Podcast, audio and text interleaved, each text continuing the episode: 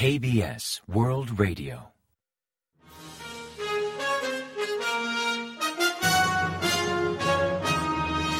Informativo de KBS World Radio.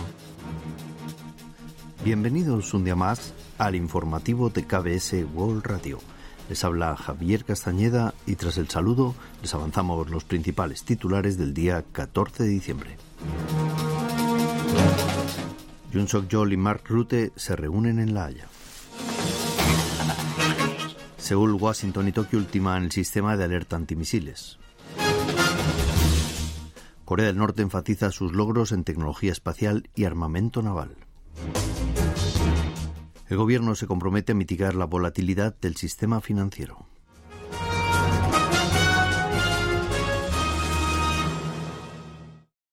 Y tras el avance de titulares les ofrecemos las noticias. El presidente de Corea del Sur, Yoon Suk-yeol, y el primer ministro de Países Bajos, Mark Rutte, reafirmaron su compromiso de estrechar lazos y crear una alianza en semiconductores durante una cumbre celebrada en La Haya el día 13.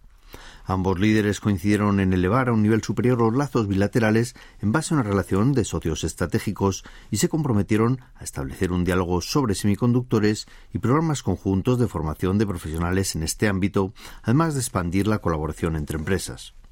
Destacaron la importancia estratégica bilateral al ser Países Bajos el mayor productor mundial de equipos de semiconductores y Corea del Sur una potencia manufacturera en dicho sector. También acordaron crear un canal de diálogo 2 más 2 con la participación de los ministros de Asuntos Exteriores y de Industria de ambos países. En el ámbito de defensa y seguridad, condenaron enérgicamente las provocaciones sin precedentes de Corea del Norte, que tildaron de grave amenaza para la paz y la seguridad internacional, y reafirmaron el apoyo de Países Bajos a la visión audaz de una península coreana pacífica y próspera sin armas nucleares que promueve el gobierno surcoreano. En cuanto al cambio climático y la neutralidad de carbono, acordaron extender la cooperación en áreas de energía sin carbón, incluidas energía nuclear, energías renovables e hidrógeno. Una fuente de la Casa Blanca ha explicado que Corea del Sur, Estados Unidos y Japón activarán pronto un sistema de alerta temprana para compartir datos sobre misiles norcoreanos en tiempo real. Mira Rapp Hooper, directora senior del Consejo de Seguridad Nacional para Asia Oriental y Oceanía de la Casa Blanca, comentó el día 14 en un foro organizado en Washington por Brookings Institution que Estados Unidos cumplirá su promesa de compartir datos de alerta de misiles en tiempo real antes de fin de año, sistema que esperan comience a operar en los próximos días. Durante la cumbre trilateral celebrada en Camp David el pasado mes de agosto, el presidente surcoreano Yoon Suk-yeol, el presidente estadounidense Joe Biden y el primer ministro japonés Fumio Kishida acordaron activar dicho sistema en el plazo de un año para responder mejor a las amenazas balístico-nucleares de Corea del Norte. Añadió que los ministros de Comercio y Finanzas de los tres países coordinarán encuentros durante el primer semestre del próximo año. Al ser preguntada sobre el fortalecimiento de la relación entre Corea del Sur, China y Japón mediante una cumbre trilateral, respondió que Estados Unidos también mantiene una diplomacia de alto nivel con China, descartando así motivos de preocupación. El diario Dodong, el boletín oficial del Partido de los Trabajadores de Corea del Norte, ha descrito este año como un periodo crucial para el fortalecimiento de su país, haciendo especial hincapié en los avances tecnológicos y diplomáticos. Como logros destacados, subrayó el lanzamiento exitoso del satélite de reconocimiento militar Merikyon-1 y el desarrollo del submarino de ataque nuclear táctico Kim Kung-ok Heroic Ship, cuya botadura tuvo lugar en septiembre. Aunque al presentarlo el régimen presumió de sus capacidades, la funcionalidad operativa del submarino aún no ha sido comprobada. El periódico destaca la consolidación de lazos de amistad con Rusia y el significativo aumento en la construcción de viviendas en Pyongyang como logros principales del año 2023. El viceprimer ministro de Corea del Sur, Chu Kyung-ho, lideró una reunión de emergencia el jueves 14 para revisar los posibles efectos en el mercado financiero nacional e internacional de la decisión de la Reserva Federal de Estados Unidos de mantener el tipo de interés en un 5,5%. La Fed dijo haber detectado signos de alivio en la inflación, algo que podría traducirse en hasta tres rebajas de tipos para el próximo año. Si bien Jerome Powell, presidente de la Fed, no descartó futuras subidas de tipos, también destacó que el proceso de ajuste monetario está tocando techo y ya han comenzado a hablar sobre el momento oportuno para reducir las tasas. Por su parte, el gobierno surcoreano considera que el país mantiene una tendencia similar a la de las principales economías del mundo y muestra equilibrio en el mercado bursátil y el tipo de cambio, además de una perspectiva a favor de rebajar el tipo de interés en el mercado de bonos y de estabilidad en bonos corporativos y en mercados de capital a corto plazo.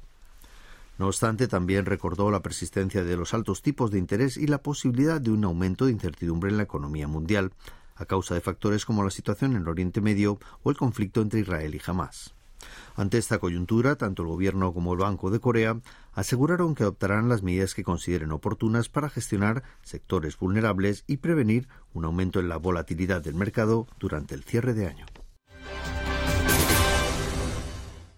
Una reciente encuesta del Consejo Asesor para la Reunificación Pacífica refleja que solo el 64% de los surcoreanos considera necesaria la reunificación de las dos Coreas, el menor porcentaje desde que comenzaron los sondeos de opinión al respecto en el año 2015.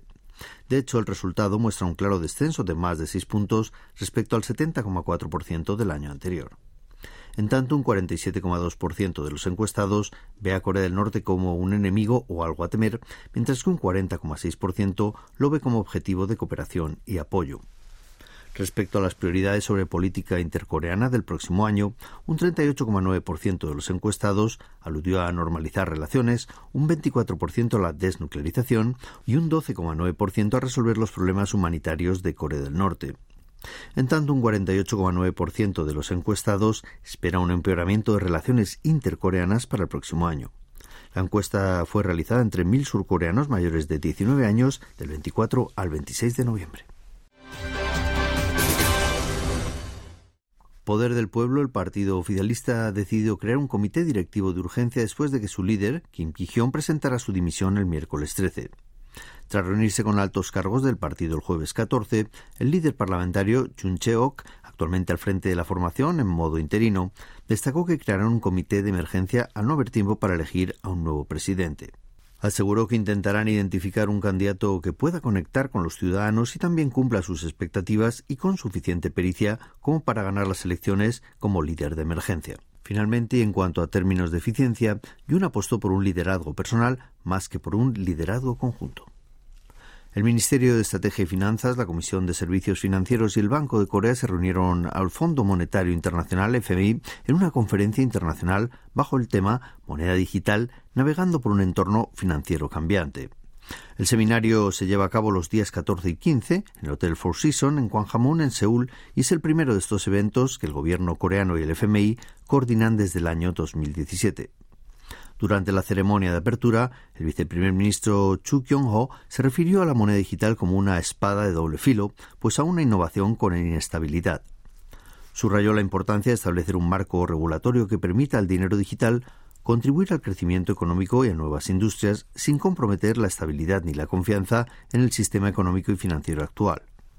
Por su parte, Cristalina Georgieva, directora gerente del FMI, reconoció los beneficios de un sistema financiero digitalizado en términos de pagos y transacciones seguras y eficientes, pero también advirtió que una regulación inadecuada podría debilitar la efectividad de las políticas monetarias y el control de capitales.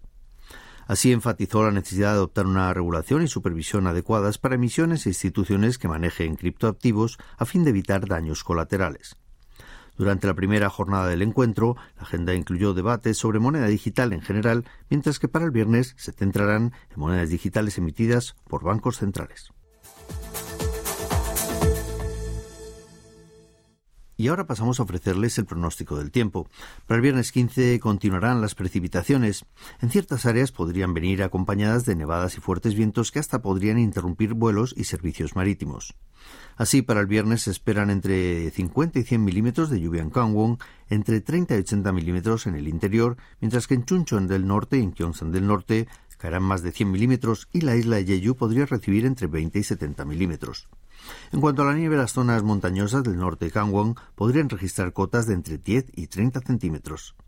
Y sobre la temperatura, el termómetro marcará entre menos 3 y 15 grados de mínima en la mañana y entre 3 y 19 grados centígrados de máxima por la tarde. Y a continuación comentamos los resultados del parqué. Impulsada por las expectativas de la Reserva Federal de Estados Unidos ponga fin a las medidas de austeridad, la bolsa surcoreana experimentó una subida significativa el jueves 14, con un incremento de más del 1% en ambos índices. Así, el COSPI, el índice general de la Bolsa Nacional, subió un 1,34% respecto al miércoles hasta cerrar en 2.544,18 unidades. En el mercado tecnológico, el índice COSDAQ ganó un 1,36% hasta culminar en 840,59 puntos. Y en el mercado cambiario, el dólar bajó frente al won hasta cotizar a 1.295,4 wones por unidad, 24,5 wones menos que el miércoles al cierre de operaciones.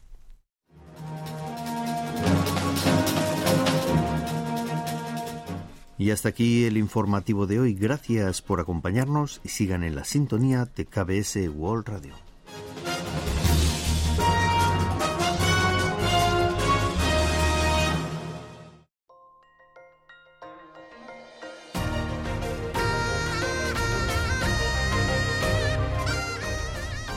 Acaban de escuchar el podcast de KBS World Radio. Hay muchos más contenidos en word.kbs.co.kr barra Spanish. Gracias por seguir en sintonía. KBS World Radio.